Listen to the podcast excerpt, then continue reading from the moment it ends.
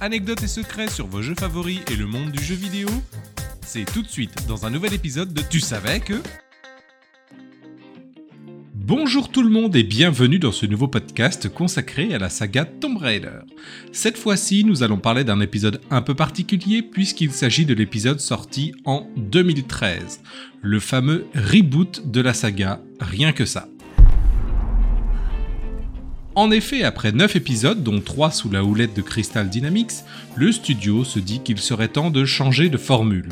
Le dernier épisode en date, Tomb Raider Underworld, ne s'est pas aussi bien écoulé que prévu. Certaines mécaniques de jeu commencent à lasser et un certain Uncharted est passé par là et a montré comment concilier action et exploration. La comparaison s'arrête là puisque Uncharted est bien moins ouvert qu'un Tomb Raider dans son exploration, mais quand même. De plus, le public a grandi depuis la première PlayStation et Crystal se dit qu'il serait temps de parler aux gamers adultes. Le studio décide donc de suivre une voie plus sombre qui sera estampillée 18+, ça c'est une certitude. C'est l'idée maîtresse de ce reboot qui restera du début à la fin du développement. Car si le ton adulte est décidé, le style du jeu lui changera. Tout d'abord, pendant l'été 2009, trois images sortent de nulle part et nous montrent une Lara à cheval avec un arc tirant sur une créature démoniaque. Une seconde image nous montre ces fameuses créatures et enfin la troisième image nous montre Lara avec une machette dans une main et une torche dans l'autre. Mhm. D'où cela vient-il? Est-ce officiel Ce qui permettra de savoir que c'est officiel est la demande de Crystal Dynamics de retirer ces images du net. Tous les sites web les ayant publiées ont reçu cette demande.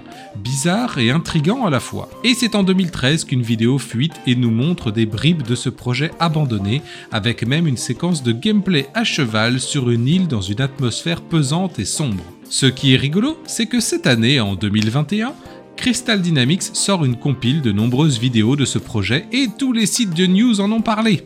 En 2013, personne. Mais où est donc passé le journalisme d'investigation sans communiqué de presse? Retour en 2009. Suite à ces Crystal Dynamics avoue à demi-mot plancher sur un prochain Tomb Raider et cherche de nouvelles idées pour la saga. En décembre 2009, une rumeur parle de mode multijoueur pour Tomb Raider, ce qui s'avérera vrai. L'année suivante, en décembre 2010 donc, la ligne directrice du jeu est bel et bien définie, puisque le slogan du jeu est dévoilé A Survivor is Born ainsi qu'un artwork d'un bateau échoué. Un artwork de Lara est également montré, son visage, plein de boue, de sang et de coups, nous dévoile une Lara jeune. Le synopsis est également lâché. Lara devra survivre sur une île dangereuse et devenir l'aventurière que tout le monde connaît. Il faudra s'hydrater et manger pour survivre. Ah non, ça c'est faux par contre. Les premières images in-game nous arrivent fin décembre 2010. Le monde rêve d'une date de sortie 2011, mais non, malgré le fait d'avoir été dévoilé fin 2010, le jeu sortira en mars 2013. Que nous raconte donc ce reboot de la saga? Lara devient-elle l'aventurière que tout le monde connaît comme promis? Voyons voir cela.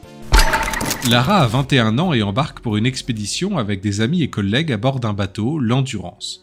Le but est de retrouver le Yamatai qui était gouverné par la reine Imiko dans le triangle du dragon quelque part au large du Japon. Pour simplifier l'histoire, disons que Lara embarque avec le professeur Whitman, Jonah, un ami, un aventurier appelé Ruff, Sam, une amie, et viennent ensuite ami 1, ami 2, ami 3 jusqu'à 6. Après quelques recherches, Lara propose de prendre un autre cap, argument à l'appui. On y va, mais une tempête craque le bateau en deux, tout le monde échoue sur une île, baston sur la plage et Lara est assommée. Nous la retrouvons pendue à l'envers, nous essayons de nous échapper, elle chute et se prend un pic dans le flanc. Le ton est donné, ça saigne. Après quelques pérégrinations, on retrouve Sam avec un homme, Mathias, qui lui aussi est un ancien naufragé. Pas top cette île. Tout le monde dort, mais au réveil, plus de Sam ni Mathias. Lara finit par retrouver tout le reste des gens et sur les conseils d'un Rof blessé, Lara réussit à atteindre une tour radio et émet un signal de détresse. Un avion répond et donne un point de rendez-vous mais Imiko ne l'entend pas de cette oreille et abat l'avion. Amis 2 ou 3 ou 4 découvrent que Sam a été enlevé par les habitants de l'île, les Solari.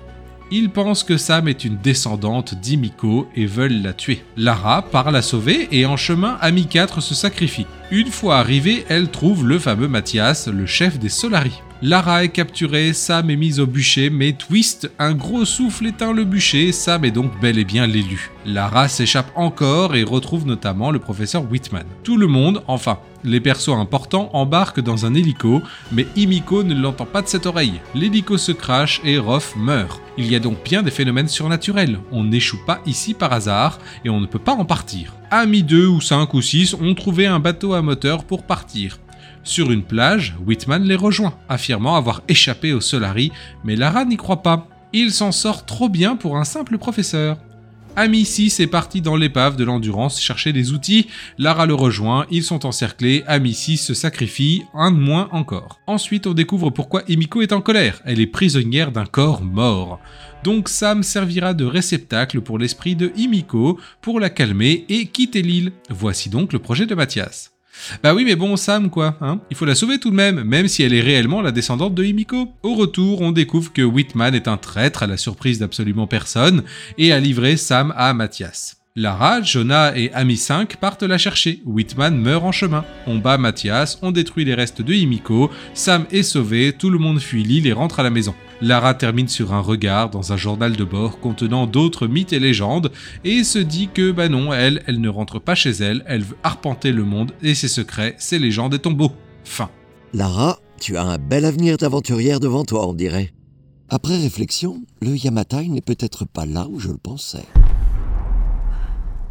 Globalement, le jeu est très bien reçu, que ce soit par la presse ou les fans.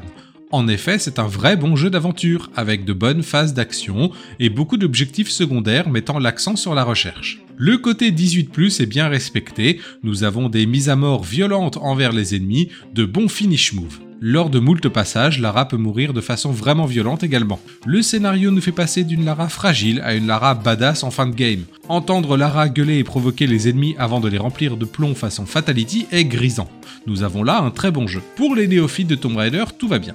Pour les anciens, ça coince un peu tout de même, les tombeaux sont présents mais se résolvent en quelques manipulations ou sont vraiment courts. C'est d'ailleurs le point faible du jeu. Qu'en est-il de la promesse de retrouver l'aventurière que tout le monde connaît? En effet, Lara gagne en caractère au fil du jeu.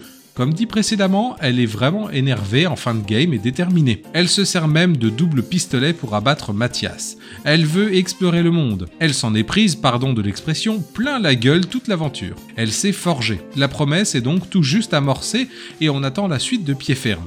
Le jeu s'est très bien vendu, la suite promet du lourd donc. Ce Tomb Raider 2013 est un début, une base pour la suite. Le jeu pose la première brique de quelque chose et change les codes. Fini la tresse, fini la Lara qui fait du 90D, fini les doubles pistolets, fini le short, bonjour l'arc et la visée à l'épaule, fini les saltos, bonjour les piolets d'escalade. Lara n'est plus la même, il faudra s'y faire on garde sensiblement la même base qui est de faire subir des épreuves à une jeune femme pour l'endurcir. Le jeu se veut plus cinématographique afin d'humaniser Lara Croft qui était auparavant une sorte de super-héroïne invincible. Une horde de personnages secondaires est présente et même s'il y a des choses à retenir, que ce soit au cinéma ou dans un jeu, il est difficile de donner du temps d'écran à tout le monde afin de les rendre mémorables. Pour vous donner un indice, il n'y a qu'un seul personnage secondaire qui sera gardé pour la suite, alors qu'il y en a plusieurs qui s'en sont sortis. L'avenir nous prouvera qu'il est vraiment difficile de faire toujours plus en évitant la répétitivité. Voici quelques anecdotes. Juste avant son premier homme tué, Lara a les poignets attachés dans le dos et à la fin d'une phase d'infiltration, Lara se fait attraper par un homme. Celui-ci descend une main le long de son flanc et nous devons faire une QTE afin de libérer Lara puis tuer l'homme en question. Une polémique entoure ce passage. En effet, lors d'une présentation presse à huis clos, l'extrait a été montré et un journaliste qui n'a pas assisté à la présentation a eu vent de tout ça et a annoncé que si on perdait la QTE, alors Lara se ferait violer. De nombreux articles ont été écrits sur cela. Comment peut-on faire ça dans un jeu vidéo? Comment peut-on faire ça à Lara Croft?